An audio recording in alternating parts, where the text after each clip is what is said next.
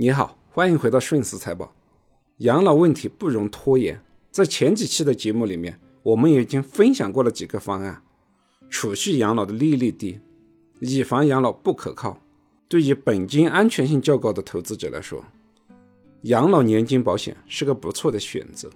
但是，保险作为保障来说，毕竟需要超强的安全性和保障功能，所以它的收益性并不是那么的突出。在养老金的规划上，要找到一个比养老年金保险收益更高的方案吧，它的风险性就肯定更高。其他对本金安全性更高的方案，也就只有存银行、买货币基金，但收益性肯定就低了很多。所以，养老年金保险在养老金的规划上，它的必要性是非常的高的。但是，很多人又不满足于它的收益，想要寻找更好的方案。我们这一期节目就来继续聊一聊这个话题。在我国的投资市场上，广大的投资者能参与的投资标的其实不多。过去参与度最高的就是买房，然后给大家留下深刻记忆的可能是 P2P 高利息所带来的非法集资，让很多参与者最后没办法拿回自己的本金。中国大妈买黄金，短期来看确实是战胜了华尔街。但是长期来看，黄金确实没有什么投资价值。虽然近期金价快速上涨，但也只是回到了十年前的价格，中间的波动高达百分之二十几，单日波动大于百分之一的时间也很多。这十年来，黄金的收益性没表现出来，它的避险价值也没有体现出来。俄乌冲突发生的时候，金价没有涨，欧美物价指数。涨幅超过两位数，金价也没有表现出它的抗通胀性，所以想要靠黄金投资来攒自己的养老钱，那收益性更不可靠。还有一个大众参与度比较高的，就是银行的理财产品。但是自从刚性兑付打破之后，银行的理财产品本金也会亏损了，并且它的收益性也不稳定。银行的非标产品清理之后，大部分的理财产品其实就是个债券加股票的组合。用大比例的债券降低理财产品的波动性，用小比例的股票仓位来获得额外的收益性，以提高理财产品的预期收益。就当下来说，在没有其他更好选择的情况下，银行的理财产品也是个可选项。但是，银行的理财产品有个最大的问题。就是期限的问题，银行的理财产品都有期限，并且还经常会让你提前赎回，这样就没办法做到长期投资。作为养老金的规划，必须是一个长期的投资策略。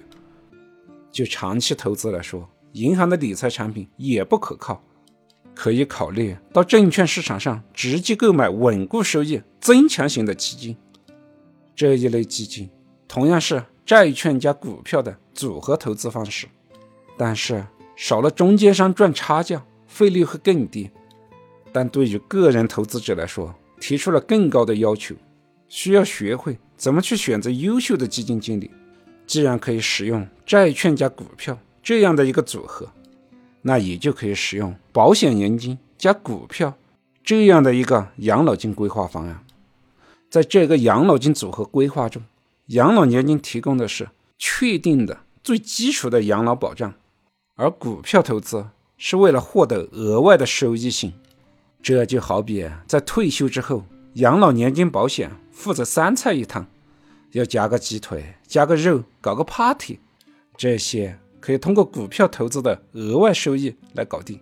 就比如说在前面的节目里面所举例的四十岁男性，用商业养老年金进行养老规划，每年交三万。连续交十年，总共交三十万。六十岁退休的时候，可以每月领取三千元的养老年金。我把这个方案改成商业养老年金加股票投资的方式进行规划。每一年商业养老年金交两万块钱，剩下的一万块钱用于股票投资，也是一样，连续交十年，总共交的钱还是三十万。我们来预估一下最后的收益情况是什么样。商业养老年金每年两万，连交十年，六十岁退休的时候，每月可以领取两千元。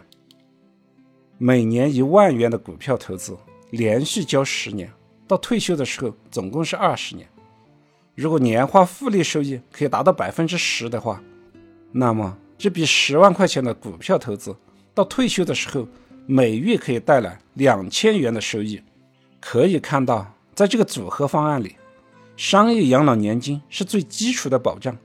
退休的时候，哪怕股票投资全部亏完，两千元的养老金是雷打不动，保证可以得到的。有了这个最基础的保障，那股票投资只要获得百分之十的年化复利收益，每月就可以再获得两千元的养老金，每月获得的养老金就实现了翻倍。要是一不小心获得了更高的股票收益呢？这个就是三菜一汤。外加鸡腿的养老金方案，这个复合方案的关键点，养老年金的选择比较简单，我一个链接发给你就搞定了。关键是股票投资的百分之十，这个年化复利收益如何达到？欢迎点击订阅按钮，我们下期接着聊。感谢你的聆听，顺慈财宝，下期再见。